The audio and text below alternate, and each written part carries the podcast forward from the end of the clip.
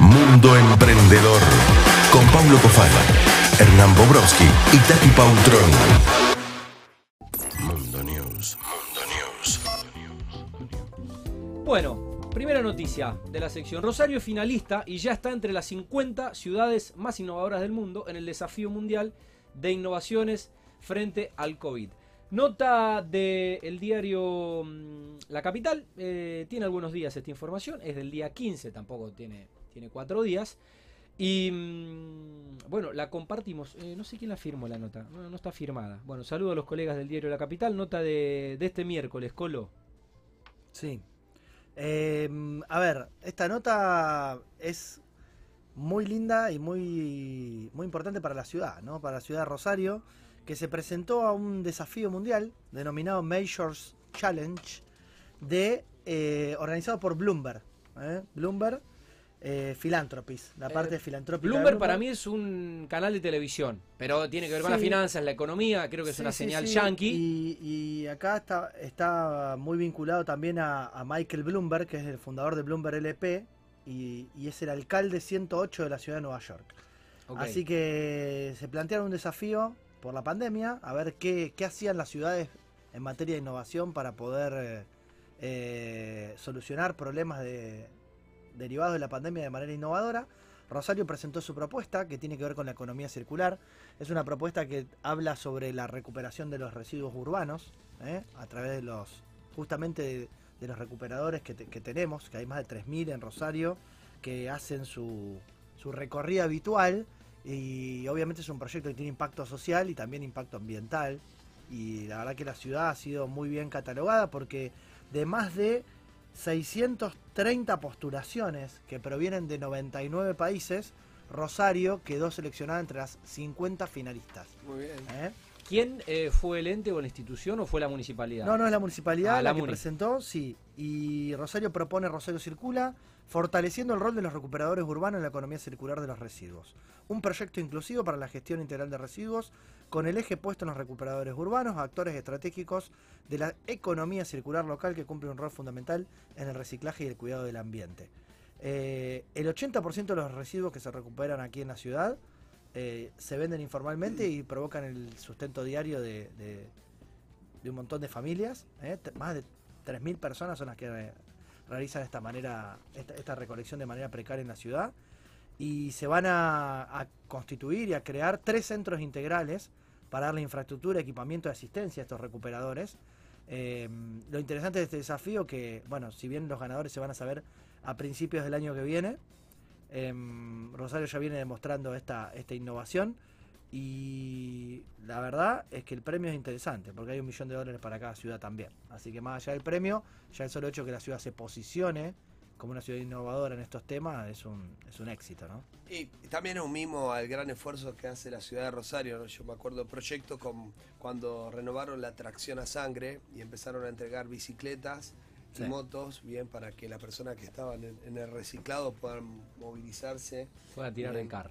Y las ONG que trabajan en función a la recuperación de todos esos caballos. Así que es un premio merecido para la ciudad porque a veces son cosas que pasan desapercibidas, pero son de alto impacto social y esto realmente le da beneficio y, digamos, dignifica bien eh, el trabajo de, de las personas. Se calcula- Pasan desapercibidas, no en este programa, ¿eh? Ok, por eso se Porque no se calcula, nos escapa. se calcula en, en- hay un cálculo, una medición que se hace que cada, cada persona que recicla bien, salva tres árboles.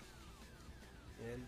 O sea, el reciclado diario bien, de, esa, de ese individuo son tres árboles. Entonces, a veces menospreciamos y, y no cuidamos bien este tipo de, de iniciativa y- o vemos un, un- un recolector de cartón bien, y lo vemos desde una óptica y en realidad está haciendo un aporte tremendo. Sí. Tendríamos que aprender mucho más, ¿no? Por primero que lo que ellos hacen es entregar dignidad, bien, porque todos los días salen a buscar, eh, digamos, el mango para mantener a su familia y eso hay que honrarlo y así como nosotros desde este programa alentamos a los emprendedores a seguir creciendo, ¿no? A cada una de estas personas que hacen tremendo aporte también la tenemos que alentar. Sí. Y bueno, esto es eh, un claro reflejo de que se viene también haciendo las cosas bien en la ciudad la de Rosario. y, y aunque ganan no solamente una, ¿eh? son 15 las ciudades que se van a llevar este premio económico, pero a la vez ya las 50 seleccionadas, entre las que está Rosario para la final, ya reciben asesoría y apoyo para mejorar las ideas que, que se presentaron. Bueno, que, felicitaciones a quien tuvieron la, la iniciativa. sí, sí. Bueno, segunda noticia de la sección, el argentino de los hidráulicos que llevó su negocio a España. Nota de mm, La Nación de el día de ayer, está firmada por la colega Gabriela Origlia eh, para mm, La Nación y dice el título, llegó a España lo que aprendió en Argentina y factura más de un millón de euros por año. Vende sistemas oleohidráulicos, Colo nos explicará qué es esto, opera en 14 países fuera de España y aplicó la experiencia en la Argentina. sí, es Daniel Este es el muchacho. Sí, Daniel Carreño. Eh, ¿Por qué trajimos la nota? Siempre las notas tienen algún justificativo, ¿no? En este caso es eh, que, que- que un argentino que mm, vivió la mitad de su vida en nuestro país y la otra mitad ya en España, ah, aprendió muchísimo sobre todo lo que era el sistema, los sistemas oleohidráulicos y su negocio familiar en la Argentina se llamaba, eh, estaba mejor dicho ubicado en Huinca Renancó, en el sur de Córdoba, tenía una empresa llamada OHS Hidráulica y ya está facturando más de un millón de euros al año vendiendo estos sistemas oleohidráulicos para buques pesqueros, maquinaria agrícola, recicladoras y hasta para el Observatorio Astronómico de Almería, eh, que es donde está instalada la empresa allá en España. Fíjense que el negocio recién nace en el año 2003, ¿eh? otra gente que emigra después de la crisis del 2001 y que logra armar y triunfar afuera. La verdad que es una pena, ¿no? Por eso traemos esta nota, porque este tipo de compañía que hoy están en España, la verdad que deberían estar en Argentina. Entonces, este que es un nuevo momento donde acá siempre destacamos que hay mucho por hacer todavía en Argentina. Hoy me enteré de otra, otra gran pérdida, otro colega del ecosistema que está en, Miami. Eh, y nada, eh, se sigue yendo el talento y nosotros necesitamos que el talento se quede en nuestro país, porque las oportunidades siguen estando y, hay que apoyar, hay que apoyar y hay que visibilizar. Pero bueno, en este caso, fíjense, ¿no? Como el talento argentino también eh, tiene éxito afuera. Esta gente diseña, asesora y vende los circuitos y los montajes hidráulicos. Y bueno, y le dicen, vamos al argentino en los hidráulicos, ¿no? Fíjense cómo, cómo nos identifican afuera como, como, como exitosos, ¿no? Y como, como talentosos. Así que, nada, esperando que, que haya más argentinos que desarrollen negocios exitosos, pero que lo posible lo hagan acá dentro de nuestro país. Sí, un, un tinte de la nota es, eh, a veces reniego de muchas cosas de la Argentina, pero la capacidad de adaptación que tenemos es tremenda, ¿no? Es tremendo. Y esto es lo que nos da un poco, lo que nos da un poco este, este hermoso país, ¿no? Nos, pone constantemente desafío y desde ya, ¿no? Nosotros somos eh, fieles militantes a que el talento argentino se quede en Argentina emprendiendo y desarrollando sus industrias. A veces reniego de muchas cosas de la Argentina, pero la capacidad de adaptación que tenemos es tremenda. Estamos acostumbrados a vivir en crisis permanente a los cambios bruscos. Esas situaciones no nos dan menos miedo. Eso sumado al formarse y conocer lo que uno va a hacer permite crecer, dijo el propio Daniel Carreño. ¿Y sabés qué más dijo? Insiste en que en cariño que hay en España por los argentinos, pero es difícil explicar lo que pasa en este país. La gente no entiende qué sucede con Argentina. Trabajamos con fabricantes italianos y siempre lo mismo. Remarcan el talento y las dudas sobre por qué no funcionan muchas cosas en nuestro país. Bueno. eh, Bueno, nosotros tampoco lo entendemos a veces. Tercera y última noticia de la sección. Tandil, el Silicon Valley argentino. Eh, nota de la Nación también, del colega Carlos Raimundo Roberts. Y mm, el título es eh, De las sierras al mundo tech. Tandil alberga el Silicon Valley argentino. Un pujante polo tecnológico demuestra la eficacia de la sinergia entre lo público y lo privado. Apuesta a la industria del software y exporta a mercados de todo el mundo. Nota de ayer, 18 de julio, en La Nación. Sí, es un notón súper extenso que vale la pena leer. Ajá. Y bueno, est- esto nace de ¿no? la comparación con el Silicon Valley, que para quienes no saben es el- el- el- la meca del emprendedorismo ¿no? en Estados Unidos. están Sí, cerca de San Francisco. importante más, California. más grandes, exacto, ¿no? De donde está Google, de su sede principal, las tec- todas las compañías tecnológicas. Más allá de que, bueno, estamos viviendo en este en momento. San José, creo que es San José. Sí, sí, está ahí, está ahí entre San Francisco y. pero es en California, Sí. claramente. Eh, Google está particularmente en un espacio llamado Mountain View, ahí muy cerquita. Y mm, bueno, esta es la broma ¿no? de los empresarios locales del polo tecnológico que ya tiene más de 50 empresas y facturan 6,7 millones de dólares mensuales en Tandil. ¿eh? Pensémoslo que eh, la media es la más grande del país porque la ciudad tiene solamente 145 mil habitantes. Estamos viviendo una especie de eh, emigración ¿no? de las grandes ciudades hacia eh, pequeñas localidades o, pueblos o lugares más alejados. Tandil se comparó de algún modo con el Silicon Valley porque fue un lugar, una región creada al efecto, con esa, el Valle de Silicio, ¿no? con esa ubicación que tenía estratégicamente. Eh, pero bueno, estamos viviendo un fenómeno también migratorio en Estados Unidos, desde ahí hacia otros lugares.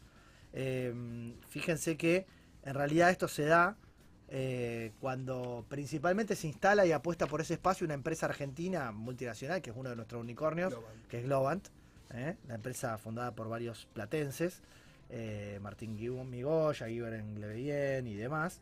que por ejemplo Globant, para que tengamos dimensión de qué es lo que hace, las pulseritas estas que se usan en, en Disney, en el parque temático, Sí. para entrar y tener las reservas y todo, ese software lo desarrolló Globant, eh, que tiene, bueno, eh, un, un tamaño monstrual, monstruoso, ¿no?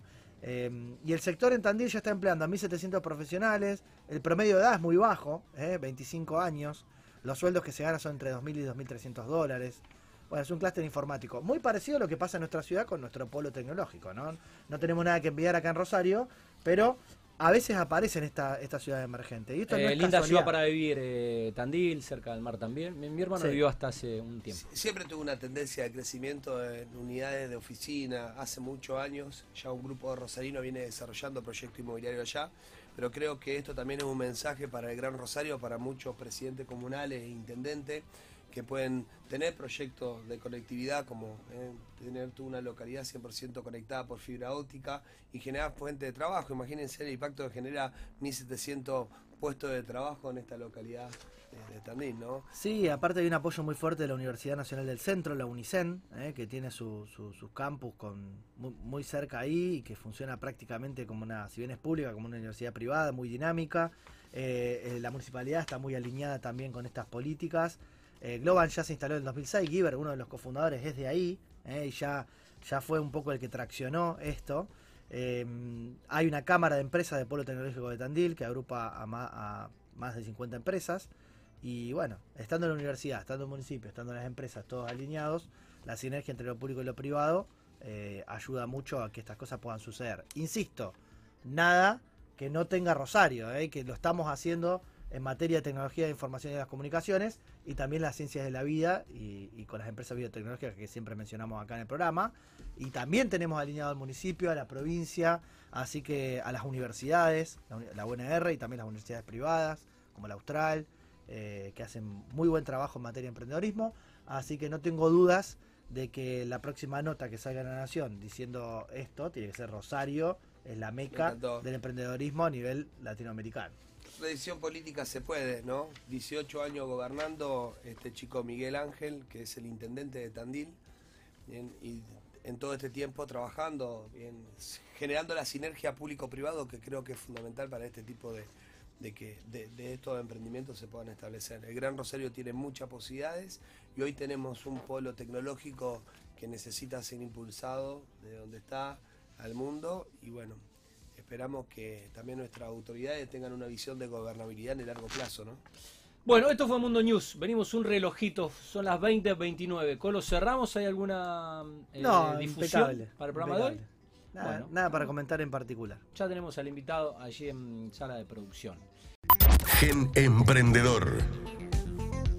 Bueno, lo recibimos a un amigo, lo voy a presentar, eh, yo lo conozco, pero obviamente para presentarlo con nuestros teleoyentes. Eh, lo tenemos al señor Darío Kraft, después me dirá si lo pronuncié bien.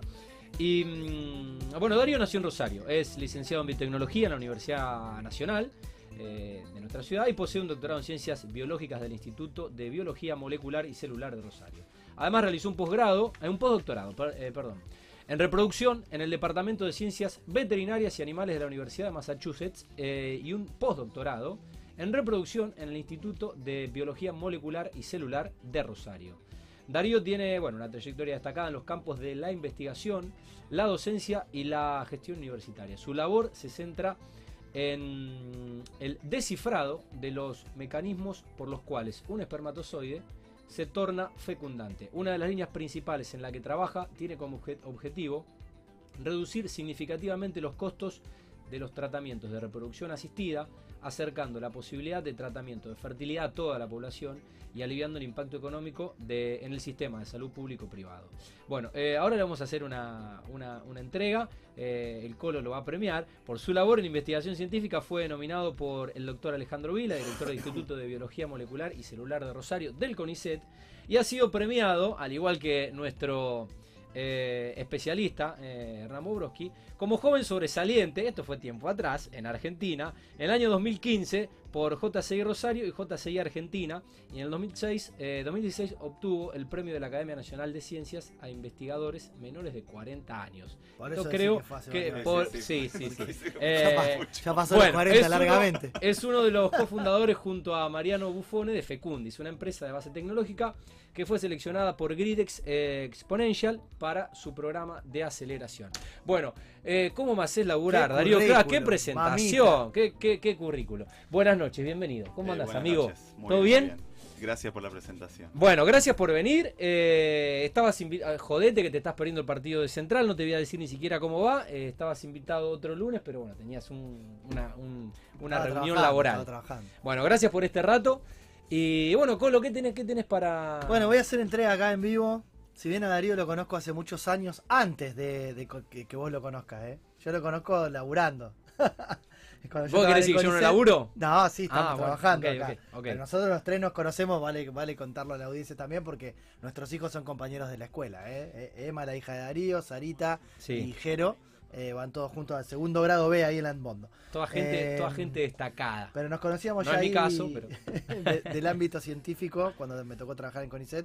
Y bueno, él siendo investigador y demás, nos cruzábamos. Aparte, él estaba en, el área de vinculación de la Facultad de Ciencias Bioquímicas y Farmacéuticas de la UNR, en la maestría de emprendimiento biotecnológico, así que hemos tenido mucha interacción. Pero después nos volvimos a cruzar cuando en una competencia que organizamos de forma privada, que se llamó Startup y Negocios, dentro del- de la Expo Inversiones Rosario, ahí en el City Center, que Pablo también estuvo con su stand, sí. ¿eh? con el grupo Roma presente. ¿Ustedes organizan evento privado para darse No plaquetita de premio? No Ah, nos ustedes son unos genios. Los no nos felicito. conocíamos y él tenía No, una- Lo- está, yo yo estaba organizando Los periodistas todavía no nos avivamos. Y Darío estaba ahí participando con Fecundis. ¿Y qué pasó? Miren. Ganó. Salió primero. ¿Eh? En bien. 2019. Un Y aplauso. no le habíamos entregado la plaqueta. Así que, por alguna razón, no se la hemos entregado. Bueno, Y se la estamos entregando acá en vivo. Bueno, ¿Eh? un Así poco- que felicitaciones. nunca es tarde, nunca es Pero ahí tarde. estaba, ahí estaba esperando este momento. Bueno, pero de acá tengo que decir que de acá, de este concurso, nació el registro de marca, porque uno de los premios de este concurso Bien. era la asesoría del estudio de abogacía de Hernán. Bien, bien. Pero Y- esto, eso no, no- Bueno, está bien. Eh, no, Me da, Va, me- va. me da vergüenza. Y gracias a eso Fecundi registró su marca. Está, está, es Mirá una marca bueno. registrada. Ah, Así es. Así es. bueno, Darío, gracias, gracias por, eh, por venir. Y mm, yo No, sabía bueno. que era científico, Eh. pero eh, no estaba tan al tanto de este No, proyecto en, que ahora en vas ese a vas a evento el, el- el proyecto salió seleccionado, que ahora nos va a contar de qué se trata, obviamente. Dentro de 42 propuestas, eh, se seleccionaron 15 finalistas y en el pitch final, ¿eh? pitch, concepto que hemos definido acá, que Darío tuvo la, la- la calidad, digamos, expositiva para poder desarrollar eh, muy claramente en poco tiempo, eh, a través de un jurado de expertos. eh, salió seleccionado como ganador, primer premio, así que... Bueno, felicitaciones, amigo, y ahora bueno, a compartir un poco eh, ese conocimiento ¿no? con, con el ecosistema. Acá siempre como que nos gusta honrar, saludar, contener, abrazar a cada una de las personas que están haciendo algo interesante por nuestro país, ¿no? Y aprovecho a mandar saludo a Piancentini, el doctor de, de CONICET. Del Instituto de Física. Eh, sí, a- a- en- esta chica Garro, Sofía Garro es. Sofía Sofía también, que estamos haciendo un trabajo en conjunto con ellos. Bien, y nada, queremos escuchar, queremos seguir aprendiendo, ¿no? Y creo que no solamente para el ecosistema emprendedor, sino para el mundo empresarial, porque pueden tener una posibilidad de aceleración en muchos de estos proyectos. Bien, y creo que nosotros podemos ser, digamos, trabajar desde programas como puente, bien, entre el mundo Y empresarial. para el mundo científico. académico eh, eh, y, y para el sistema científico nacional de investigación tradicional, ¿no? Que, que a veces cuesta muchísimo, ahora nos va a contar Darío, eh, generar casos de- exitosos de, de investigadores que se animen también a emprender y a crear lo que llaman empresas de base tecnológica, ¿no? Así que tenemos acá un ejemplo más de que, bueno, nos va a contar, ¿no? Emprender no es lo mismo que investigar. Y- No, no, no, para nada. Creo que ha- hace, me parece que hace muchos años que vi- vengo queriendo emprender. Es una tarea muy difícil. Creo que mm, creo que vengo arrastrando o venía arrastrando un error conceptual importantísimo que hay que desterrar. Eh, por lo menos en, en mi aprendizaje, una buena idea no hace a un buen emprendimiento. Y eso es un error clave que tenemos muchísimo y más los, científicos que venimos de un palo académico que no tenemos idea qué pasa afuera del laboratorio. Eh, creo que ese fue un error, eh, un error que me costó mucho tiempo darme cuenta ¿Cuá- de, de- cuá- cuá- ¿Cuánto tiempo, en- cuánto tiempo Sería te costó una dar- buena idea, darte cuenta? no necesariamente hace un buen emprendimiento. jamás, jamás. Es un error conceptual. Ahí tenés la primera frase. Mira, nosotros venimos, este, este proyecto en el cual yo trabajo bien, data del 2010. En el 2010 empezamos a desarrollar esta idea. Algunos años después la idea era buena, íbamos, íbamos logrando distintos escalones que, en, que en- en el palo le llamamos proof of principle. Vos tenés una idea, pero la idea la tenés que probar. Y la prueba de concepto de que eso funcione se logra en el laboratorio a pequeña escala. En lo que yo hago se logra en, en modelos animales. Y eso, eso termina siendo una idea buena. Pero una idea buena que hay que llevarla y trasladarla al humano, en nuestro caso a la fertilidad humana.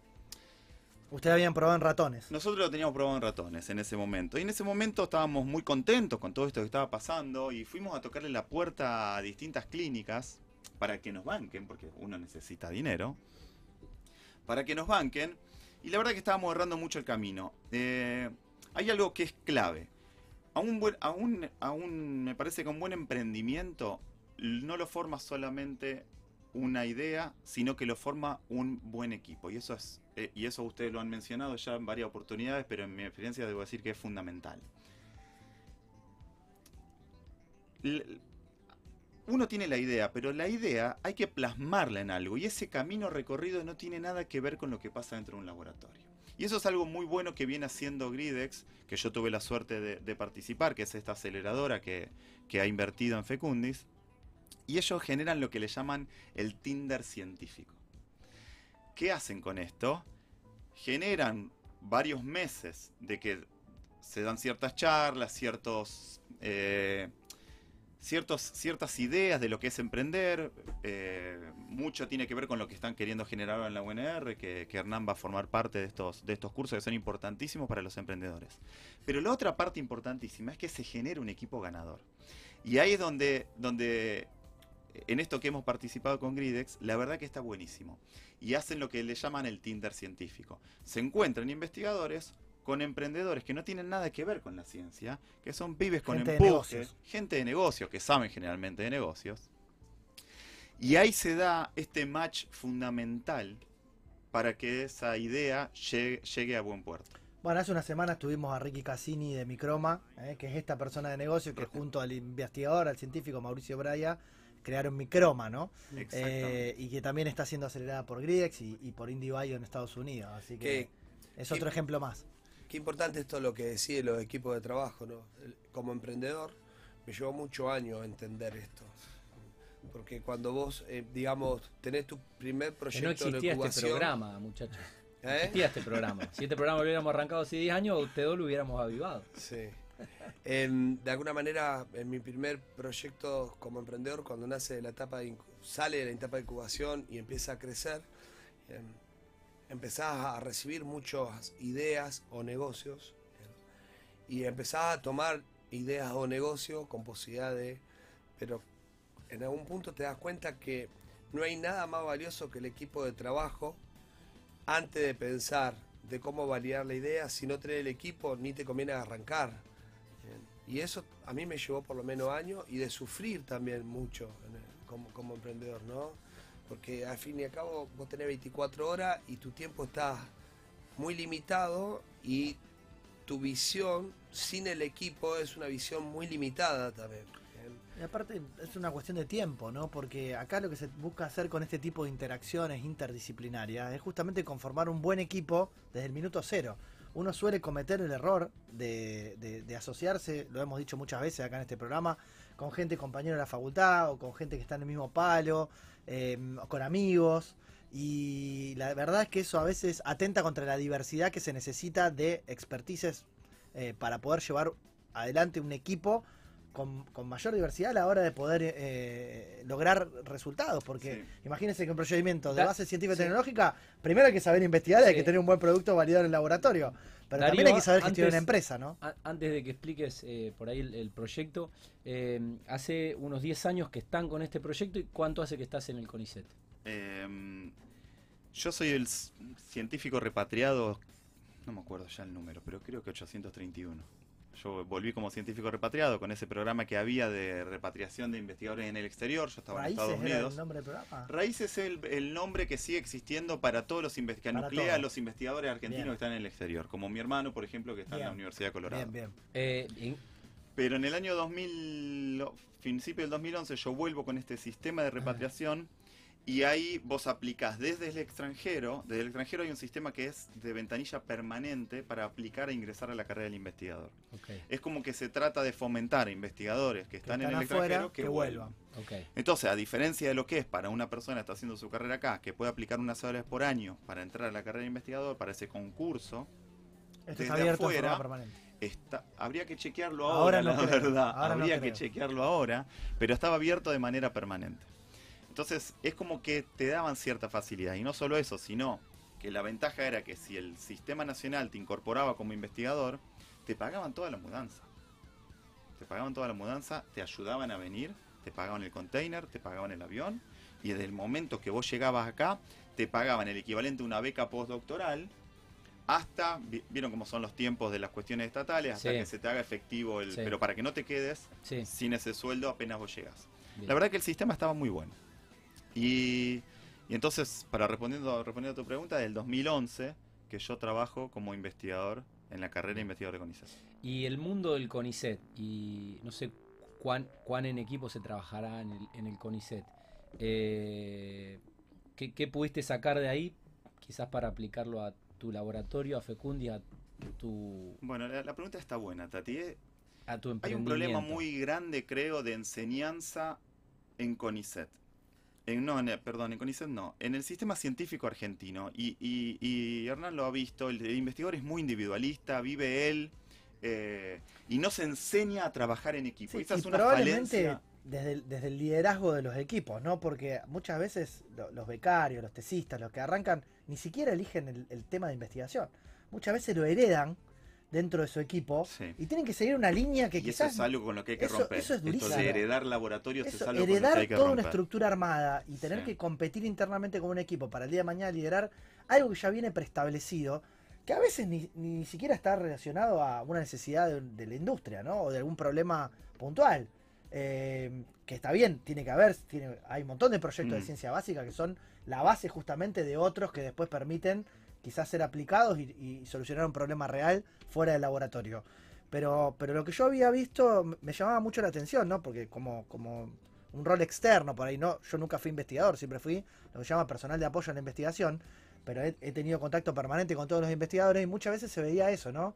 De como compartimentos demasiado estancos, un liderazgo bastante verticalista Ajá. y mucha gente, mucho equipo, pero mucho equipo alineado hacia un liderazgo individual. Sí, totalmente. Y no se enseña. A ver, hay, hay ciertos problemas. Voy a tratar de llegar a una idea, no sé si, si voy a poder, pero.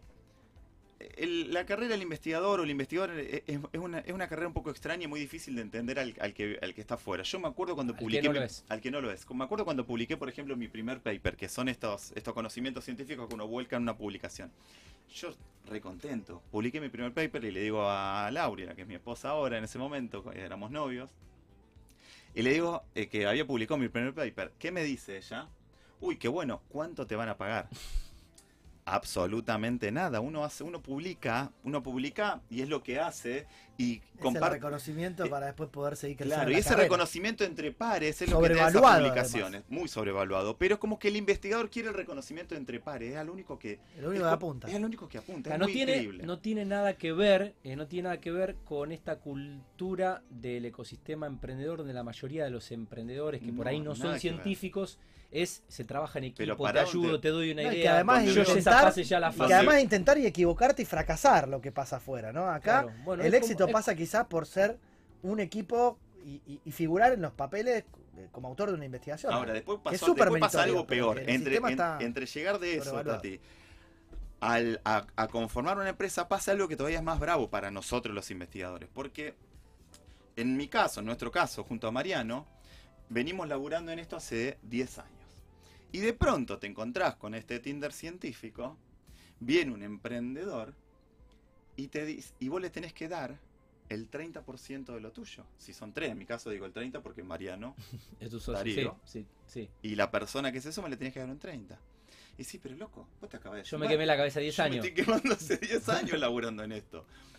Pero la realidad es que o, o, o largás o aprendés a largar y a generar un equipo que lleve esa idea a buen puerto, o esa idea muere. Va a fracasar.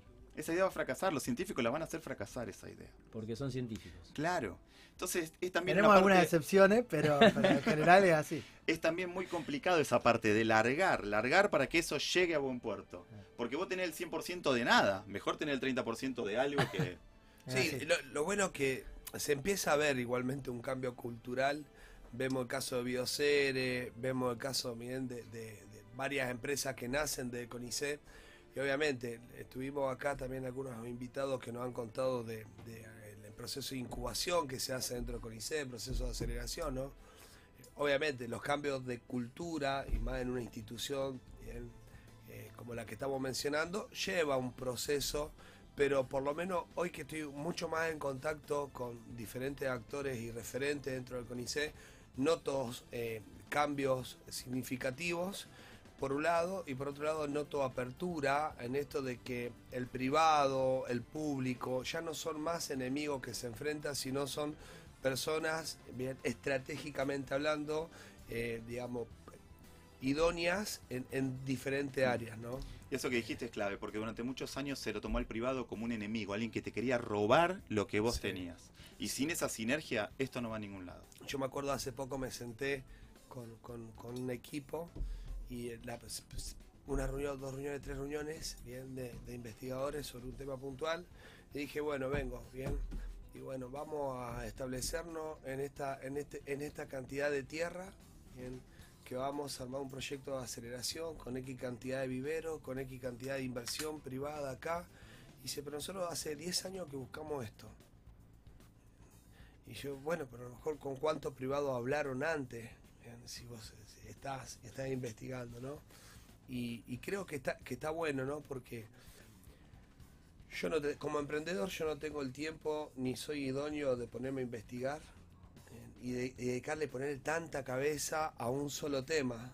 Nosotros sabemos, los emprendedores saben un poco de cada uno de los temas y lo suficiente para incomodarte a vos.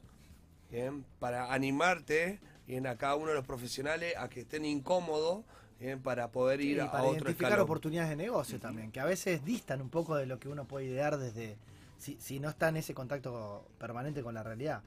Em, yo he visto un cambio cultural, lo que vos Sí. decís, durante muchos años me tocó estar en esta función que era justamente de vinculación tecnológica, de tratar de que esta interacción público-privada se dé, y la verdad es que nuestras pymes, que no tenían la capacidad de generar departamentos de investigación y desarrollo dentro de sus compañías y demás, muchas veces ni sabían cuáles son los institutos de investigación que tenemos en Rosario, y también pasaba mucho en la inversa, uno trabajando ahí adentro de esa burbuja, era una burbuja pre-COVID, pero era una burbuja, nos creíamos que lo que pasaba ahí adentro tenía mucho impacto, y que lo que nosotros hacíamos, eh, lo que hacían los investigadores, que nosotros tratábamos de hacer que interactúe con la sociedad, eh, generaba un resultado visible y tangible para la sociedad.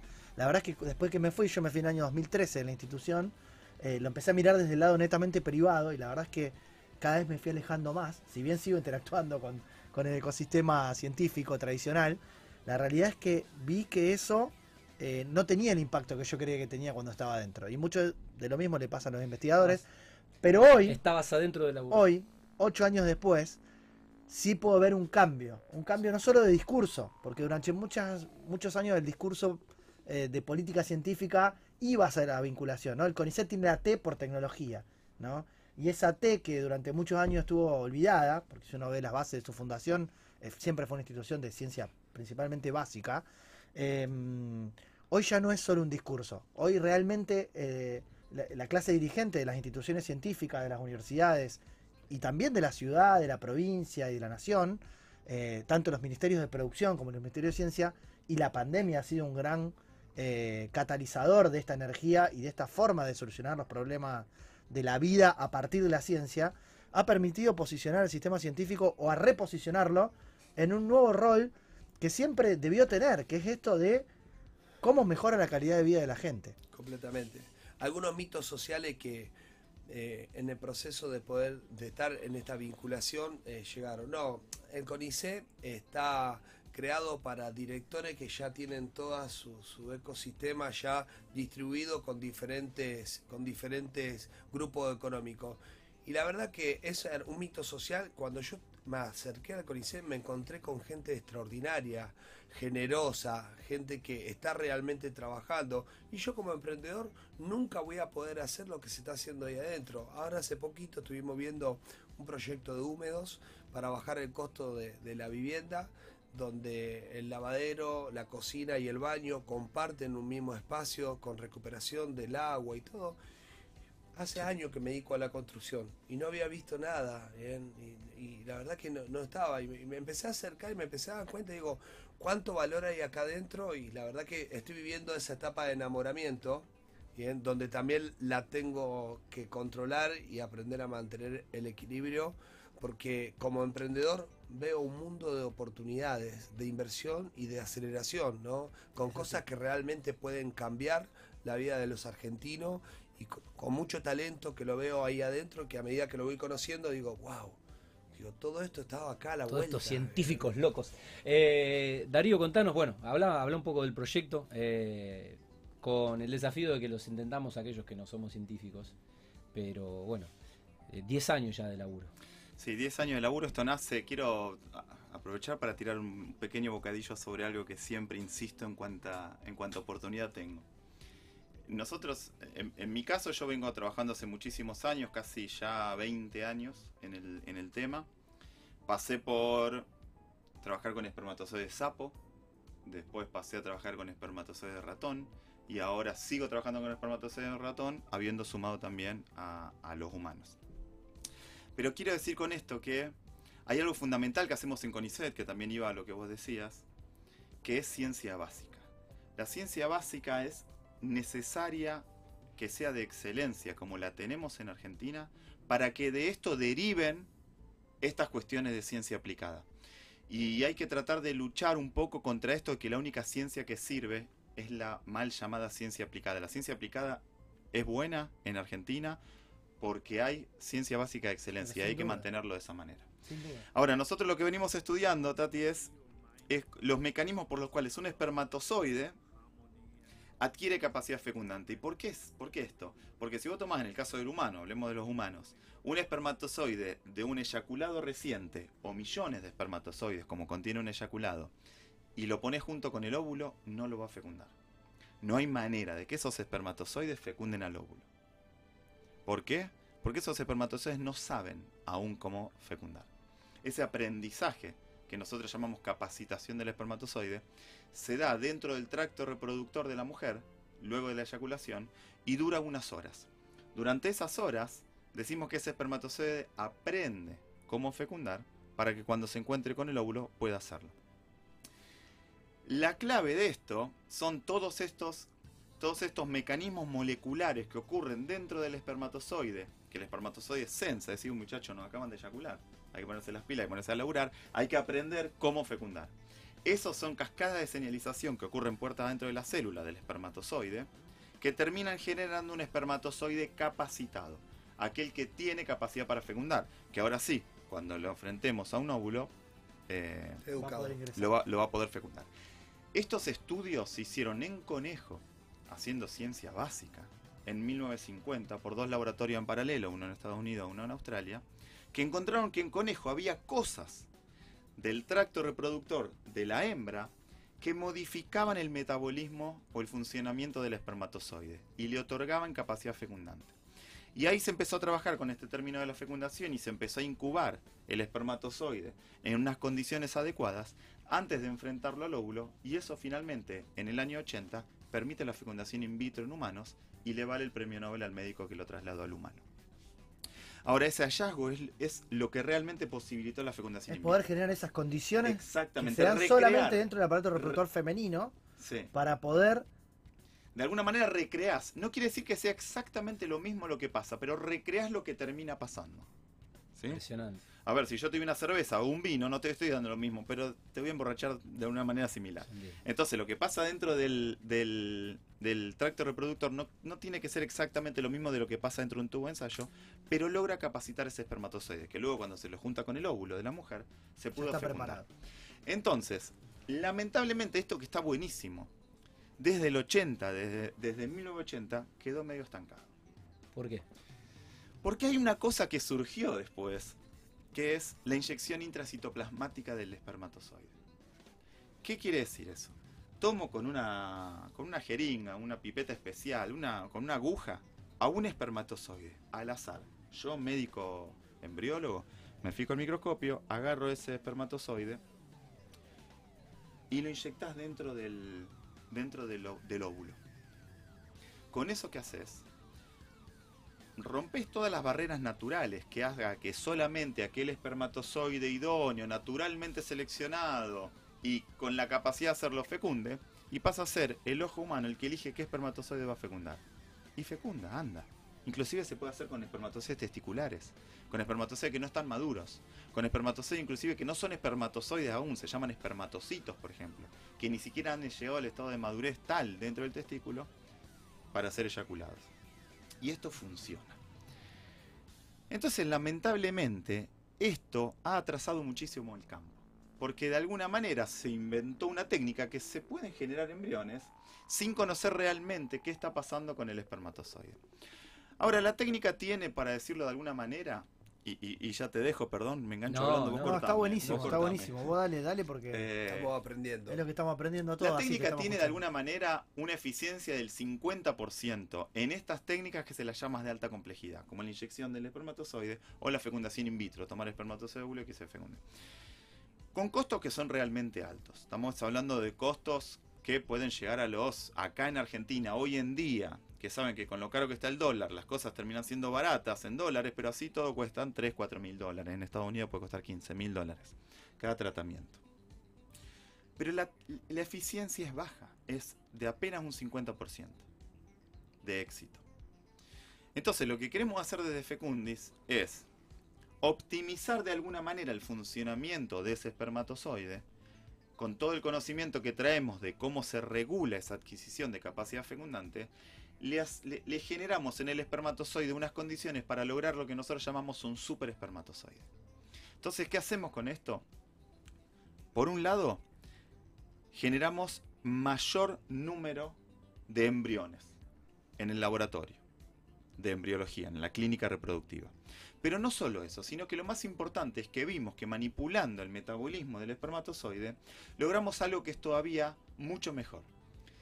Cuando normalmente un médico hace una fecundación in vitro en un laboratorio, el 50% aproximadamente de esos embriones que generó, óvulos que se fecundaron, se mueren antes de llegar al estadio que se llama de blastocisto, que es más o menos al día 5 o 6 post fecundación. ¿Por qué esto es tan importante? Porque el, óvulo naturalmente se fecunda en el, en el oviducto, en la trompa, digamos, en lo que todos conocemos como la trompa. Desde que se fecunda, ese, ese embrión empieza a desarrollarse y pasan 5 días hasta que cae en el útero. Y es en un estadio desarrollado particular que se llama blastocisto. Está todo, está todo secuencialmente diseñado para que caiga en el mejor momento que ese embrión puede implantarse en el útero. Entonces, el médico, ¿qué tiene que hacer? Está tratando de recrear las condiciones naturales. Esperar 5 o 6 días en el tubito de ensayo con el embrión que se vaya desarrollando, hasta que pueda hacer lo que se llama la transferencia, transferencia. intrauterina Exacto. de ese embrión, en ese estadio. Pero naturalmente se vio en la clínica reproductiva que el 50% de los embriones se mueren. No se sabe bien por qué. Pero lo que nosotros vimos manipulando al espermatozoide es que se mueren solamente un 20% de los embriones. Entonces generarías mucho más embriones aptos para transferencia. ¿Qué quiere decir con esto? Que en lugar de terminar todo el ciclo con uno, dos o tres embriones, vos terminás el ciclo a lo mejor con cinco embriones. Entonces, si, la transferencia intrauterina falla, tenés más embriones para recurrir para intentar transferir al cuerpo de la mujer y que se genere un, em- un embarazo. ¿Y por qué esto es clave? Porque ustedes no saben lo que le pone la mujer a este asunto. Para la mujer es terriblemente invasivo, todo el ciclo. Le tienen que poner una cantidad de hormona importante que le produce efectos que son bravos. Le hacen una le- aspiran los óvulos para ponerlos en un tubo de ensayo para poder fecundarlos. Todo eso, todo eso para la mujer es bravísimo. La, mujer le pone mucho cuerpo, no solo mucho dinero, le pone mucho cuerpo. Todos hemos tenido parejas que han intentado y sabemos lo que han, lo que han eh, transitado y termina siendo inclusive bravísimo para la pareja. Eso. Conocemos todos, lamentablemente, muchas parejas que se terminan separando. Porque Sí. es bravo para la pareja. Entonces esto termina siendo un alivio para la pareja que no tiene que transitar todo ese ciclo nuevamente y puede recurrir a los embriones. Pero no solo eso, sino que si vos no tenés que hacer todo ese ciclo, el costo del tratamiento termina siendo mucho menor. Entonces, en, definitivamente, definitiva, en definitiva, lo que estamos haciendo por un lado es aumentando, los, los, aumentando la eficiencia para generar mayor chance de embarazo, pero además Bajar los costos. bajando los costos y generando más acceso a estas técnicas que son muy caras. En este educar al Clarísimo. espermatozoide, eh, ¿qué de cierto hay en estos mitos sociales que también podemos manipular genéticamente ciertas cosas? Bueno, Porque me eh, imagino que a vos el conocimiento te va quedando para ambas cosas. A ¿no? ver, yo, yo te hablo desde el punto de vista científico, no soy biólogo molecular, Ok, pero es un tema que hay que empezar a legislarlo cuanto antes. ok. Porque si no, se pueden generar muchas cosas que son indebidas. A ver, es como todo. Es una técnica fantástica esta de la edición del genoma. Hay que usarla para lo que corresponde.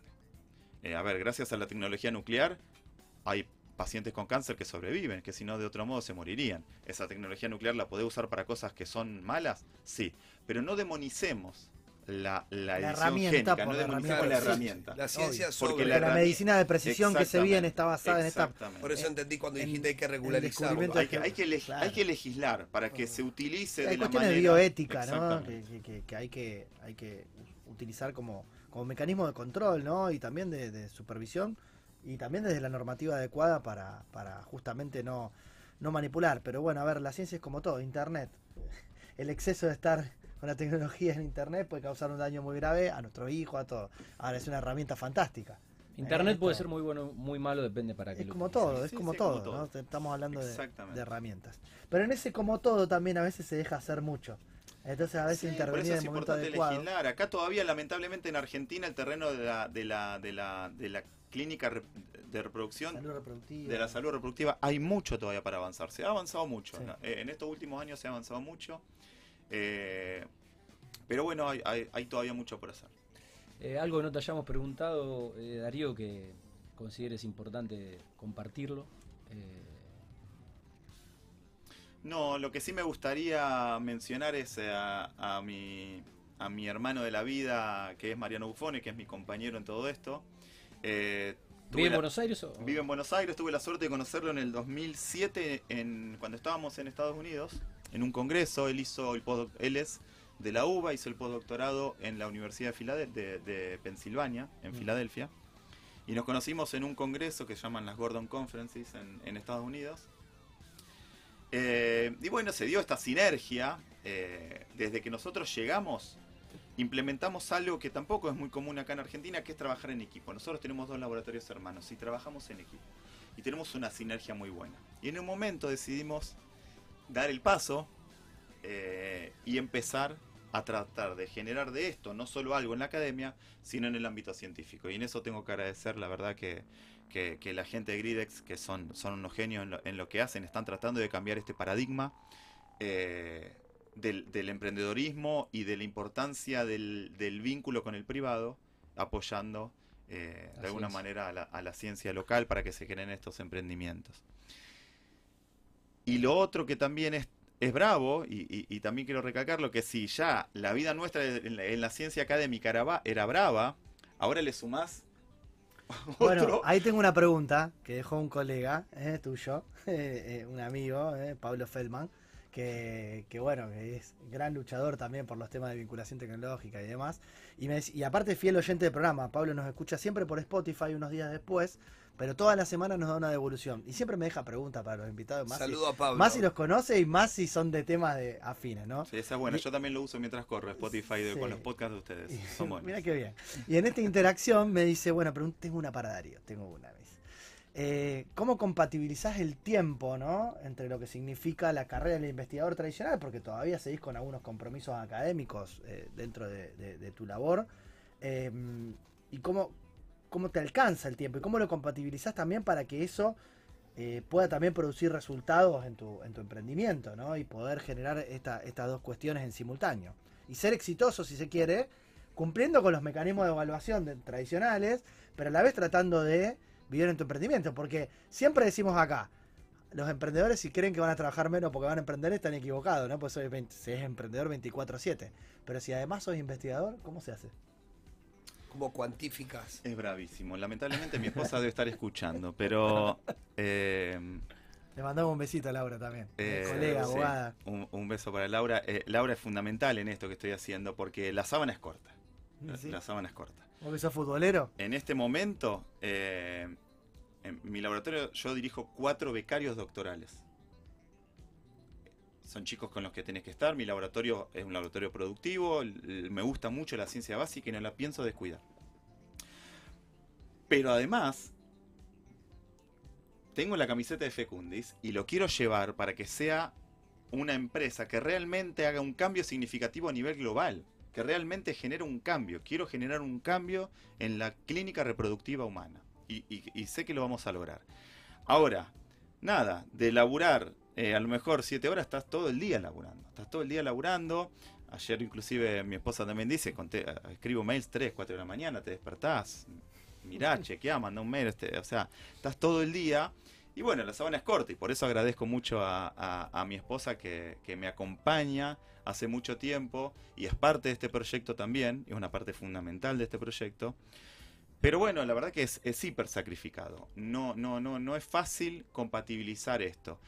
Es algo realmente que es un modelo que hay que pensar. Yo una vez eh, fui a la Bolsa de Comercio que vino un chico que es argentino, que es el director de vinculación tecnológica del Tecnión, que es una, es una universidad de Israel que tiene mucha trayectoria en todo esto de, de- de generación de, de conocimiento en empresas de base tecnológica.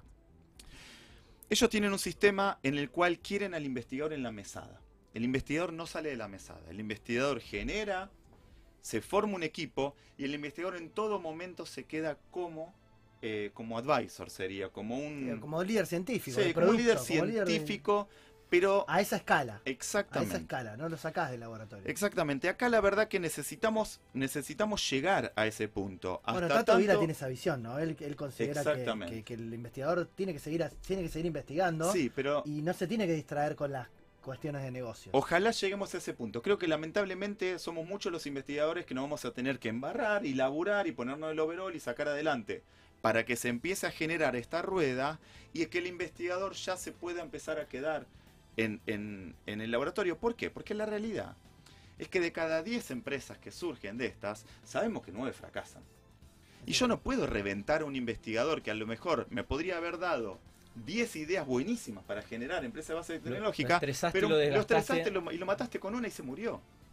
Entonces, ahí es que tenemos que llegar a un punto en donde, Zapatero a su zapato. sí, pero mientras tanto, van con lo que estamos haciendo muchísimo de nosotros, que estamos calzándonos la, la remera de la empresa base tecnológica y llevándola a- diste, ojalá a diste buen la tecla porque los investigadores que, que también vienen de- de- de- del sistema científico, ¿no? Esteban Lombardía, Adrián Roberto de Terragene, que bueno, vos sabés que hace muchos años que, que trabajo con ellos. eh, hoy están pensando en una nueva estructura que se llama Huevo y justamente Huevo apunta a que todas esas líneas que, que ellos generan dentro del ámbito de la empresa, porque se dan cuenta que son una, una usina de innovación, entonces lo que están procurando es armar un sistema embebido, un laboratorio para compartir infraestructura y equipamiento para que todas esas ideas que ni siquiera la empresa tiene la capacidad de llevar adelante in-house pueda salir hacia un entorno donde con dotándolo de un montón de herramientas, management, servicios, eh, experiencia de negocio y comercial, puedan crearse nuevas empresas también de base tecnológica, eh, justamente para que de, de esas 10, 15, 20 ideas eh, se minimicen los riesgos, se acorten los tiempos Exactamente. y se puedan crear más y mejores De eso se trata, y Hernán, lo que vos acabas de decir es clave. Si vos necesitas que un proyecto falle, necesitas saberlo lo antes posible. Lo Tenés antes que posible. acortar ese tiempo. Claro. Rápido y barato. Ex- eh, Rápido y barato. Barato a veces no es. Bueno, pero es Pero rápido. por lo menos rápido, pero- Eh, pero que sea rápido. Eh, La querés toda, Pablo, vos, ¿eh? El- La Que querés sea toda. rápido te hace descartar algo y Claro. también te hace que cuando algo es bueno llegues primero al mercado, ¿no? El lead time. O sea, llegar primero Sí. al mercado cuando vos validaste rápido es clave en la carrera tecnológica. Le quiero dar una devolución a Darío, ¿no? Recién decía algo de tu familia que te banca, tu señora, ¿no? Y esta vinculación entre el científico y el emprendedor y los correos electrónicos a las 3 de la mañana. Es la vida de todo emprendedor. Básicamente sos un incomprendido. Nadie comprende por qué, qué te motoriza. No tenés tiempo ni de estar triste, ni de estar alegre, ni de estar enfermo todo alrededor pueden estar depresivo y bueno. Y es el precio que hay que pagar para un proyecto. O sea, por eso es, es muy particular y, digamos, noto, independientemente de, de- mucho saber que tenés y se te nota cuando hablas y hablas con pasión de, tu profesión, bien, pero noto también una base emprendedora muy sólida.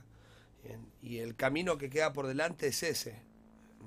O sea, vos estás en algún momento hasta vas en contra de tu propia humanidad. Eh, Solamente porque estás creyendo en algo que vos solo estás intuyendo ¿eh? y que muchas veces ni tu equipo de trabajo entienden hacia dónde te estás dirigiendo. Y eso es ser emprendedor. ¿eh? Así que bienvenido al Club de los Emprendedores. Gracias, gracias. Bienvenido. Eh, Da- Darío, no hay tiempo para estar triste, no te olvides. ¿eh? Entre tanto tiempo de laburo, ahí tenemos una sección en el programa, seguramente habrás visto al- alguna placa de, las redes porque nos, seguís cuando podés, eh, más allá de que trabajas mucho y obviamente tenés que atender a la familia, eh, que es un poco la lectura recomendada y es compartir con nuestros followers alguna literatura, algo que te haya marcado, no tiene que necesariamente ser científica en el mundo emprendedor, pero algún libro que hayas leído últimamente, si es que tenés tiempo. Y que podamos compartir. Eh, de, de los últimos libros que leí que me gustó, El péndulo de Foucault. Ok. Eh, hablamos de psicología francesa. Eh, me lo regaló mi gran amigo el Negro Ciara, que es el actual decano de, de la. Facultad de Ciencias Bioquímicas. Lindo libro. Bueno, la lectura recomendada. Michel Foucault, un gran jurista también, ¿eh? Sí. se ha metido mucho en el mundo del derecho y en el análisis del poder y el discurso del poder, eh, en cómo nos modifican las Bueno, relaciones humanas. eh, la verdad que Interesante. i- impresionante la, la- la- la charla. Qué, qué- qué lindo tener estas charlas en medio de para la dos ciudad. horas Yo, más, ¿eh? ¿Eh? Sí, sí, sí. eh, lo digo, Aparte, lo digo, con pero no, es, no es, no con es autobombo. Hay empatía, ¿me entendés? Hay No, base. no es autobombo. ¿Eh? No lo, no lo tomen como autobombo, no me gusta ese lugar del autobombo. Eh, no, no, no va con mi personalidad con, con mi esencia. Eh, es verdad que vengo de- del periodismo deportivo, pero honestamente no he visto en Zapping Radiales y de Teles eh, charlas como la que ustedes eh, acaban de tener y yo me permití aprender de, desde, desde la punta de la mesa. Así que creo que eso habla muy bien del, del programa y del espacio que se está generando. Eh, no solamente la cultura emprendedora, sino obviamente vinculada a lo que es la ciencia. Así que bienvenido sea, mundo emprendedor con, con, bueno, con esta mirada sobre la ciencia que es en definitiva la que, la que cambia y va a cambiar el mundo y nos va a salvar. Eh, por último, cortito, pues se, se nos fue el programa y nos, nos apasionamos. Eh, una reflexión de lo que viviste o lo que estás viviendo con lo que le pasó al mundo con el COVID siendo científico. Puedes decir lo que quieras, en poco tiempo. De libertad. Durísimo, durísimo. Eh, voy a hacer una reflexión personal, más que lo que yo viví. Creo que, el- creo que esto lo que ha alterado... A ver, voy a hablar de- de- desde dos puntos de vista. En mi laboratorio, siempre yo considero que nadie se salva solo. Somos un equipo sólido. Estoy hablando en el laboratorio de Sí. CONICET. Somos un equipo. Si a uno le va bien es porque a todos les va bien. Y todos tenemos que trabajar para eso. Y para eso se necesita una cohesión muy importante. Creo que nosotros los argentinos somos un poco del contacto estrecho también. Mm, Somos mucho de, somos mucho de- de- del contacto, El del abrazo, abrazo. de tomar la birra, Sí, de- sí. de juntarnos a ver Sí. el partido. Y esto ha roto con eso. Y, esa, y eso, lamentablemente, va a tener una consecuencia importante en la productividad. Porque Sobre Por- todo en nuestro país. Sí, porque los argentinos necesitamos de eso. Espero que me equivoque, pero lamentablemente creo que, que esto va a generar eh, cambios culturales importantes inclusive. No sé si va a ser fácil volver a como nosotros éramos A antes. nuestra idiosincrasia. Sí, creo que va a dejar ciertos cambios. Y espero que esos cambios eh, no, no, no, no, no, no sean en detrimento de, de- de lo que éramos nosotros como, como sociedad. Creo que de todos modos esto ha dejado cosas buenas. Hay, que- hay, cosas, hay que aprender, hay cosas buenas. eh, qué sé yo, todo el uso de las herramientas digitales. La verdad que está buena. Yo antes me tenía que ir a Buenos Aires para una reunión, para ir dos horas a hablar con una persona y me perdía todo el día. Y hoy tranquilamente lo tenés a través de una pantalla y está todo bien. Y esas son cosas buenas. Y en definitiva aumentan la productividad. ¿Por qué no me pierdo el día viajando a Buenos Aires? Pero bueno, eh, espero, que, espero que lo malo es de esto que yo he notado, inclusive eh, a nivel de institución, el IBR es un, es un instituto con más de 200 investigadores y nos juntábamos todos a discutir ideas en los seminarios institucionales, nos veíamos la cara, te decís las cosas en la cara y el romper con eso, y no sé si va a ser gratis. Bueno, eh, muchas gracias. Eh, El Gracias. señor eh, Gracias, Darío Darío, Kraft, eh, como eh, siempre. de Fecundis, en esta sección que fue Gen Emprendedor. Interesantísima charla. Diccionario Emprendedor. Bueno, yo no voy a decir futbolero. El Colo me dijo, y en inglés es pivot. Para mí es pivot. Es pivot, pivotea. futbolero, Bueno. basquetbolero sería. Bueno, sí, pero en, en fútbol lo usamos también. Bueno, ¿qué dice la RAE? Extremo cilíndrico o puntiagudo de una pieza donde se apoya o inserta otra, bien con carácter fijo o bien de madera, que una de ellas puede girar u oscilar con facilidad respecto a la otra. ¿Qué dice Wikipedia sobre el término eh, pivot? Puede referirse a los siguientes conceptos. En mecánica, un pivot es el extremo cilíndrico o puntiagudo de una pieza en el que se apoya o inserta otra, de manera que una pueda girar o osci- oscilar respecto a la otra. Cuando un eje recibe una carga axial y la transmite a un apoyo, recibe su extremidad el nombre de pivot. Pivotear. Pero ¿qué, ¿qué es pivotear en el ecosistema del emprendedorismo? Bueno, a ver, en, en básquet, viste, se para ahí el, el centro, el pivot, ahí cerca de- del aro, que es el más alto generalmente, viste, cuando se tira ahí a pivotear, que se pone, para que le pasen la pelota de arriba donde no agarra nadie, la recibe y la hace circular, ¿no? En fútbol es el 9 cuando juega de espaldas al arco Exacto. y juega hacia atrás y descarga el juego. Recibe y descarga Sí. y deriva el juego que viene en una orientación hacia otro sector más productivo. Ok. Bueno, en, en emprendedorismo es esencialmente lo mismo, o sea, no, no cambia mucho a lo que es el concepto eh, mecánico de hacer pivotar algo o generar un cambio en la circulación de un balón, por ejemplo, en un deporte, en el básquet, en el fútbol o, o- donde fuera.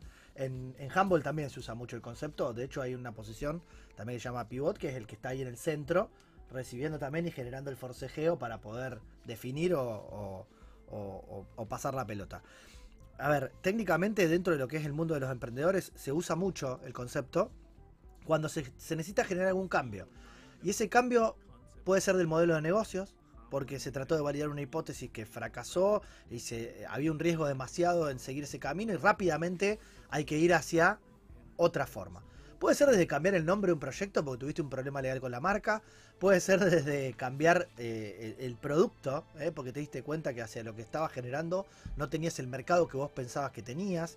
Puede ser eh, el esfuerzo de marketing para atraer determinado segmento de mercado que vos creías que lo estabas atrayendo con determinada campaña publicitaria, no sé, en redes sociales, pero que no te dio el resultado que vos esperabas.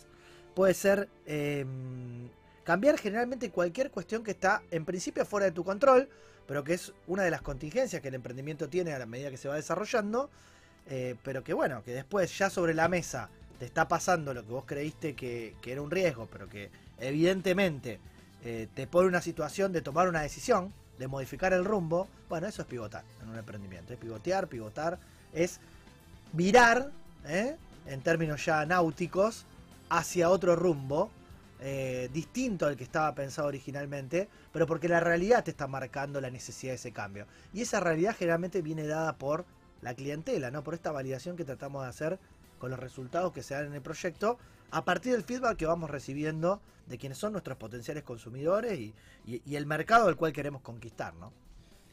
ejemplos, Pablo, de empresas que te tocó por ahí tomar decisiones y, y virar. Me parece interesante el término pivotear, ¿no? pero digamos, yo hace tiempo que empecé a cambiar mi lenguaje y empecé a identificar cuando necesitaba hacer un cambio, un golpe de timón, en el, el- el término de tengo una propuesta de mejora para tu área.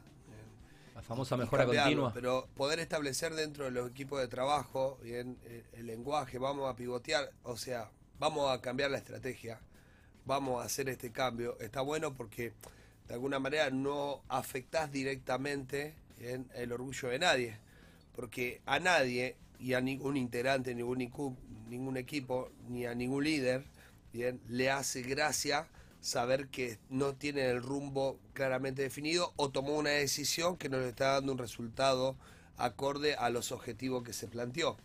Entonces, a veces es muy difícil encontrar el lenguaje acorde para trabajar esas circunstancias. Para no herir susceptibilidades Claro, y tomar decisiones. de, cual- de cualquier área, de cualquier equipo de trabajo, ¿no? Y es un desafío de todo emprendedor saber qué términos acorde y adecuado usamos en ese momento para decir, che, hay que cambiar, hay que cambiar rápido, ¿bien? porque no estamos, no estamos, no lo estamos logrando. Y si vos decís, no lo estamos, fíjate cómo suena, ¿no? Eh, no lo estamos logrando, tenemos que cambiar, le está poniendo hasta un tinte, Sí, le está negativo. poniendo una cuestión pesada, algo que tiene que ser más dinámico. Vamos a Ah, pivotear. dinámico, más flexible, vamos a pivotear, Vamos a vamos, vamos pivotear. para allá, nos dimos cuenta que por acá no es. ¿Viste el famoso que usan los jóvenes hoy, los Es por ahí. Claro, no es por ahí, viste, que o, o es por ahí, eh, bueno, en sentido positivo. Pero cuando vos te das cuenta que no es por ahí, bueno, no vayas por ahí, si sabes que no es por ahí. Entonces pivotea y andate por otro rumbo. De eso se trata este concepto, y como bien vos decís, Pablo, eh, esta sección Diccionario Emprendedor tiene por finalidad principal justamente atraer al programa y a, y a quienes no manejan la jerga emprendedora eh, estos términos que sí se usan mucho acá, porque tienen mucho de esto que vos estás diciendo, de que el lenguaje hay que simplificarlo. Y si todos entendemos de qué estamos hablando, nadie se puede poner mal dentro del equipo de trabajo por tener que pivotear. ¿Me entendés? Al contrario, está visto como un cambio positivo muchas veces. Sí, sí, sí, Y los, y los inversores también lo entienden. No, bueno, íbamos por acá, pero pivoteamos porque en lo que es. Esto, a ver, esto viene de la metodología Lean Startup, viene de- de- de metodologías de herramientas y de sistemas de negocios que están pensados para, justamente por su alto riesgo, virar de manera sencilla Velocidad de y- cambio. Y, velocidad de cambio y generar Sí. una atracción hacia lo nuevo que, que- que no te haga perder tiempo, porque otra vez el factor tiempo es clave. Sí, lo decíamos recién con el entrevistado, no hay tiempo para estar triste. No hay ni hay tiempo. tiempo para tener orgullo, ni hay tiempo para tener razón. Vamos a pivotear, dale, vamos. Sí, bien, tenemos que salir de esta, tenemos que cambiar, tenemos que pegar el volantazo. ¿Cómo lo hacemos? Me encantó, Colo, gracias. Pues no- Yo voy a no- no lo pivotear eh, la sección. Vamos a la tercera y última tanda. Dale. Caja de herramientas. Bueno, hoy el concepto, eh, la herramienta, en realidad, de mm, Validation Board. Acá veo, acá veo tipo un cuadro sinóptico, Colo. Voy, Esto a, es, mirá. voy, voy a girar el guion. de mostrar acá. Voy a girar el guion. ¿eh? Ahora lo vamos a explicar bien en detalle. Es una planilla, es una hoja que tiene. Una. Sí, organiza, organiza algunas cuestiones importantes del emprendimiento, como todas Ajá. las que venimos comentando acá. ¿eh? Hemos A hablado esta, del no la, a esta no la tenía. No, no. No la esta, esta la aportó el amigo José Ferrari también. ¡Apa! Un gran- apa. Un gran, un gran validador de proyectos. Bueno, grande gracias, José, querido José. grande, es un crack. A ver, el tema, de hecho, el tema de diccionario emprendedor pivotear estaba sumamente vinculado con la herramienta que trajimos hoy, que se, se basa justamente en poder definir hipótesis para tener que pivotear rápidamente y tener todo el negocio organizado eh, en una planilla a través de diferentes zonas. Esto viene de, de, de- de Lean Startup, como decía antes, y de Customer Development. Lean son- Startup, eh, recordemos, Colo, es eh, esta filosofía que viene de Toyota y es un poco oriental, viene de Japón. Sí, sí, Después también del fue método a- Kanban. y Después que- fue aplicado, creo, por Chrysler o, o- o- o- o viene, creo que la, Sí, la de industria metodologías metalmecánica ágiles, de de la- Oriente y después se. Y después se trasladó también a la industria del software a través Ajá. de lo que es el desarrollo iterativo y de poder eh, hacer lo que se llaman sprints, que es el desarrollo en etapas, para rápidamente ponernos de acuerdo qué es lo, cuál es el próximo paso, chequearlo, validarlo y si la hipótesis va bien, seguir avanzando. Y si Eh, no va bien, pivotear hacia otra cosa. Eh, Pablo llegó también, bueno, a la industria de la construcción, esta Sí. filosofía. Nosotros sí, obviamente que hay industrias que son un poco más, más rígidas y le cuesta mucho más adaptarse a cierto método, pero bueno, en la construcción tenemos una gran deuda con todo lo que es metodología ágiles y bueno, lo vemos en la industria, la industria automotriz, ¿no? De, de- a partir de aplicar, ¿no? Lo decíamos el otro día, Ford fue uno de los grandes pioneros, Ajá. bien, y en su momento quiso bajar la producción de auto de 12 horas a 90 minutos, por eso hay hasta una publicidad, bien, Sí. de Ford eh, en un momento eran todos autonegros. Bien. Eh, vemos hoy la industria automotriz, bien, tremendo como ha crecido, y la industria de la construcción. Bien. Eh, tienen que empezar a, a incorporar este tipo de herramientas. Bueno, a ver, esta metodología es una más de todas las que hemos traído también acá en el programa, que están destinadas principalmente a, a dar el paso que nosotros también muchas veces alentamos desde aquí, que es la idea sola no vale nada. Entonces va, hay que transformarla en un proyecto, hay que escribirla, hay que bajarla al papel. Pero no es lo mismo que yo me ponga en, un papel o en una computadora y escriba cinco carillas y vaya escupiendo, digamos, lo que se me viene a la mente. Esto te permite una organización de esa idea. Acá hablamos de mapas mentales, que es sobre una idea central, ver todo lo que está vinculado. Hablamos de Canvas, a través de una propuesta de valor central, ver hacia la derecha, digamos, todo lo que es la interacción, la clientela y demás, y hacia la izquierda de la hoja, todo lo que son tus insumos, tus proveedores, todo lo que vos necesitas para poder llevar adelante esa propuesta de valor. Y abajo, cómo pensás generar tus ingresos ¿eh? y los costos que tenés. Esa es la organización del Canvas.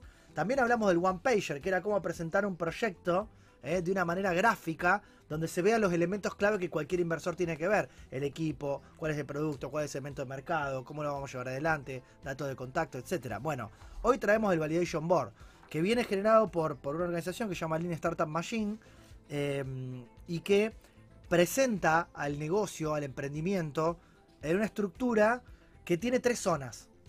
Una zona superior, que es la zona de generación de las hipótesis, es decir, cuál es la idea de negocio y cuáles son las hipótesis que yo tengo que validar cuando salga a la cancha. ¿eh? Una está centrada en el cliente, ¿eh? ¿Cuál, es, ¿cuál va a ser mi segmento de mercado? Yo puedo sentarme y decir, mira, yo le apunto a vender a eh, jóvenes entre 20 y 35 años, de ambos sexos, o de todos los géneros que, quiera haber, digamos, y que tengan, no sé, un poder adquisitivo, no sé, que, puedan adquirir tal producto de lujo para milenios. No sé, si quiero vender la Play 5, por ejemplo. ¿está? Tengo que definir a quién voy a apuntar. Eh, y eso después puedo contrastar en el mercado, que quizás no era el segmento más adecuado que lo que yo creía, después tengo que modificarlo. Para poder modificarlo, primero tengo que tener definida una hipótesis válida que después pueda justamente contrastar con la realidad en otra zona y después pivotear. Entonces, para poder medir estos, estos elementos y después poder ver si es necesario pivotear o no, yo tengo una primer idea de cuál es mi, mi hipótesis de cliente y, y- ya la planilla bien estructurada para primer pivot, segundo pivot, tercero, cuarto y dejar un track record, es decir, un seguimiento, un follow-up de cómo esa idea original de lo que era la hipótesis del cliente fue modificándose a lo largo del tiempo a medida que la iba validando. Lo mismo se hace con la definición del problema. ¿Cuál es el problema que voy a atacar? En el caso del emprendimiento del Darío, ¿no? Problemas de la reproducción, las técnicas de reproducción asistida que se usan ahora en la actualidad, que no son tan eficientes o que son muy costosas. Bueno, hay distintas maneras de solucionar. Y después las hipótesis de solución. Bueno, ¿qué voy a atacar? Voy a atacar la capacidad de fecundación del espermatozoide en el entorno reproductivo natural que se da tratando de replicarlo eh, en un medio externo. Entonces, de esa manera también puedo ir traqueando ¿eh? la- las tres cosas importantes. ¿Quiénes van a ser mis clientes que van a comprar? ¿Cuál es el problema que voy a resolver y cuál es la solución? Fíjense que siempre hablamos de lo mismo, organizado de manera diferente. Y acá ya presuponiendo que vas a pivotear en el tiempo. ¿eh? Varias veces sobre cada una de estas hipótesis. Esa es la zona superior del mapa, del tablero de validación. Después tenemos otras dos zonas que están debajo, divididas, una a la izquierda y la otra a la derecha. A la izquierda es cómo diseñar el experimento. Es la zona de diseño del experimento.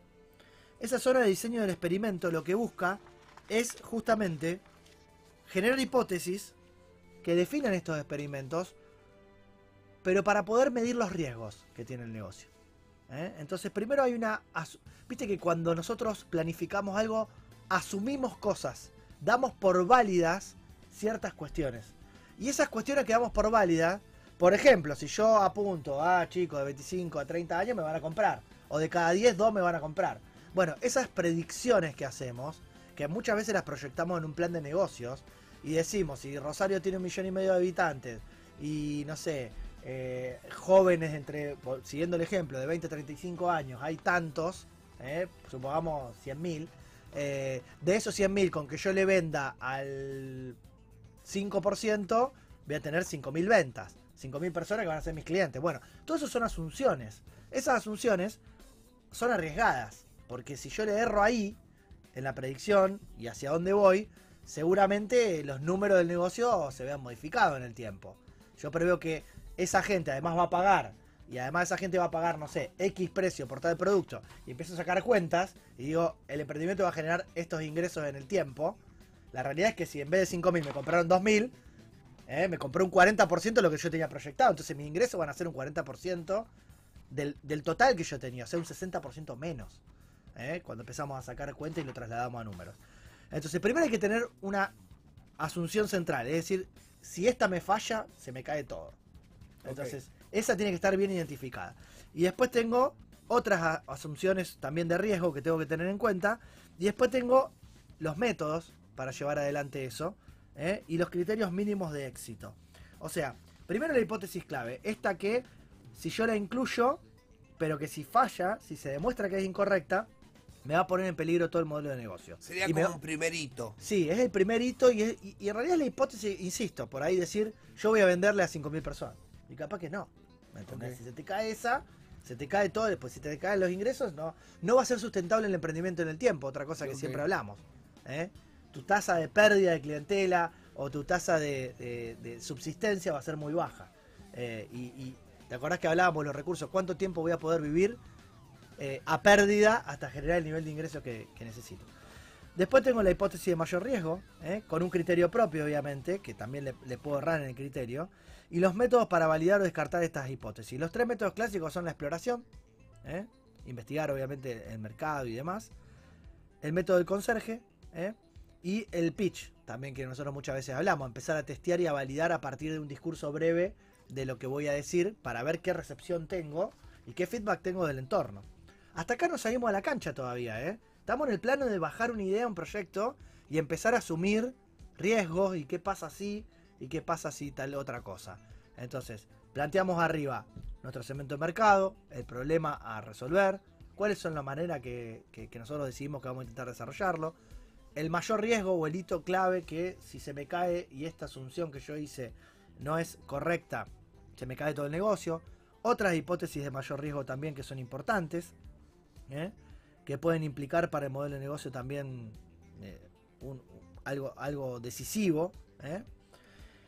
El método para llevarlo adelante, obviamente, y para poder validar rápidamente estas hipótesis y los criterios mínimos de éxito. ¿eh? Para evitar la subjetividad tenemos que decir, bueno, a ver, ¿cuál es el criterio mínimo por el cual yo puedo decir que esto es exitoso? Por ejemplo, estoy validando una hipótesis, hago un pitch, ¿a cuántas personas le tengo que contar mi emprendimiento y mi idea para ver si esa devolución que yo recibo es exitosa? Entonces yo puedo decir, mira, le hago una encuesta a 50 personas del ecosistema eh, para que, son mentores, que son referentes o a tal de tal industria. Y si, no sé, el 40% me dice que voy bien, capaz que es un criterio mínimo con el cual yo puedo seguir investigando y avanzando para desarrollarlo. Y la último, el último sector del tablero es la zona de resultados. En la zona de resultados, yo ahí tengo que empezar a eh, rápidamente identificar cuáles son las hipótesis válidas y las hipótesis inválidas para descartarlas. Entonces ahí ya empiezo a dividir el, eh, a partir de los criterios mínimos de éxito que fijé en, la parte anterior, donde yo estaba diseñando el experimento, eh, si algo está funcionando o no. ¿no?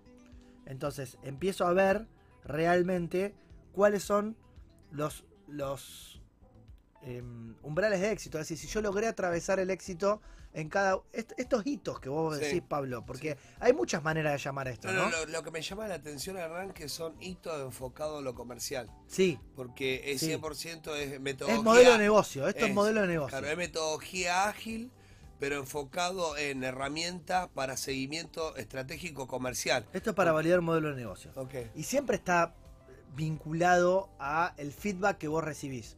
De un cliente potencial, o que capaz que no es tu cliente que te va a comprar. Si lo tenés del cliente, mejor. Porque si vos ya es un cliente a que vos le estás preguntando, que está dentro de tu segmento de mercado, es lo ideal. Ahora, capaz que no es un cliente potencial, pero es una persona de referencia de la industria, alguien que ya atravesó ese camino, alguien que ya emprendió un proyecto similar. La otra vez vos sabés que hablaba con un emprendedor que justamente eh, había intentado un proyecto y había encontrado por LinkedIn a alguien que hacía mucho tiempo había empezado lo mismo. Una idea muy similar. Clave. Y lo que hizo fue tratar de contactarlo por LinkedIn, escribirle y decir, che, yo estoy empezando recién ahora con esto. Decime por qué dejaste este proyecto por la mitad. O, por- o lo dejaste Lo abandonado. colgaste. ¿Por qué lo colgaste? ¿Qué, ¿Cuáles fueron las asunciones? ¿Cuál fue lo que en ese momento histórico a vos te llamó la atención? Para hacerlo ya sé, porque es el mismo problema que queremos resolver. Ahora, ¿cuáles son los motivos por los cuales vos desististe o fracasaste? A veces es una cuestión de timing, ¿eh? traer una idea demasiado disruptiva e innovadora en un momento donde el mercado no está preparado para, para asumirlo. Y en esta curva de la innovación, se dice también acá cuando, cuando se habla de esta metodología, que hay que pensar en que tu segmento de mercado tiene que ser los early adopters, ¿no? Son los que están en la fase ascendente de la curva. Vos primero tenés que validar con ellos, con los más arriesgados si se quiere. Después si eso funciona para ellos es probable que vaya a funcionar un poco mejor para la masa. Masivo. No tenés que pensar en el rezagado, el que te va a comprar al final cuando ya se subieron todos a la ola y porque está, está de moda. ¿eh? Sino tenés que pensar en aquellos que vos tenés que tentar al principio. Y cuanto antes sepas si los vas a poder captar, mejor, porque otra vez el tiempo. Si antes puedo yo descartar hipótesis porque son inválidas, más fácil pivotear y más fácil ir hacia otro sector y más fácil poder desrisquear, se le llama mucho también en el ecosistema, a sacarle riesgo al proyecto. Los proyectos son riesgosos, las ideas innovadoras, disruptivas, llevan tiempo, necesitan mucho capital, ni hablar si son de eh, eh, involucrando la, la mundo ciencia de la vida, el mundo científico. Eh, y, y- y uno no puede perder tiempo Sí, y dinero malgastado por no saber diseñar rápidamente cuáles son las hipótesis a validar y ponerlas rápidamente a la cancha, a jugar, ¿eh? para poder analizar eh, estos resultados. Yo voy a tirar dos, dos o tres reflexiones del día, ¿no? Como para que quede bien eh, asentado en, la cultura de los emprendedores y que día a día escucho o veo o, o- o me traen propuestas de emprendimiento con poca validación de equipo de trabajo y de herramientas. En dos cosas salieron fundamentales de este programa, que la importancia, es más importante el equipo que la idea. Sí. Sí, sí. Mucho más importante el equipo. y lo dicen los inversores también. ¿eh? ¿Eh? Los inversores a veces te escuchan el proyecto y capaz que dicen, che, esta, esta idea o el mercado, estos identificaron mal esta hipótesis de que el mercado tiene un mercado global. La verdad que no. Pero este pibe que está en esto, laburando en esto, me interesa porque la tiene re clara con esto. Y Eh, ahí capaz que el inversor sabe cuál es el problema que quiere resolver el mundo y sabe dónde lo puede poner a trabajar. Y otra de las cosas es más importante el equipo que la idea y para el equipo es más importante el método para su tiempo. Entonces cuando cualquier emprendedor me pasó hace poco a analizar eh, X empresa constructora, eh, la posibilidad de, de- verla como una posibilidad de negocio, yo les preguntaba el equipo, el método, las herramientas de control y me sorprendía que es una empresa mega, mega grande, por decirlo algo, y no tiene nada aplicado de esto. Nada. Digo, evitemos, bien, el, ecosistema emprendedor tiene que evitar la improvisación, por decirlo de alguna manera, ¿no? Y que, digamos, las ideas pueden estar validadas a partir de la conformación de su equipo. Si no hay equipo, no hay idea que sobre, sobreviva en el tiempo. Y si el equipo no tiene un método de trabajo, el emprendedor puede aportar herramientas para que el equipo pueda estar aplicando una metodología de trabajo. Bueno, de hecho, a ver, estamos hoy vinculando mucho la ciencia con el emprendimiento, ¿no? Y, y- y todo esto viene del método científico también. Sí, completamente. Porque en método científico alguien no se puede poner en un laboratorio, agarrar un tubo de ensayo y empezar a hacer experimentos pues se le ocurrió. Esos experimentos tienen una finalidad. A veces aparecen resultados extraordinarios que no estaban previstos. ¿eh? Y ahí a lo mejor se pivotea hacia otra, hacia la validación de otra hipótesis que apareció. Pero la realidad es que uno diseña y planifica un experimento antes de realizarlo. Después lo lleva adelante, después ve qué pasó, mide los resultados, se fija si son los esperados y después vuelve a empezar y a iterar el proceso para ver si eso que se dio una vez es una condición extraordinaria que se dio en determinado momento, o a partir de la repetición del experimento, uno puede validar que lo que sucedió una vez pasa varias veces en ese entorno. Y ahí tenemos la prueba de concepto de escala de laboratorio. Después hay que ver si se da en otro contexto. Validation Board. En caja de Interesante. Mundo Emprendedor. Un programa hecho por emprendedores. Emprendedor para emprendedores. Para emprendedores.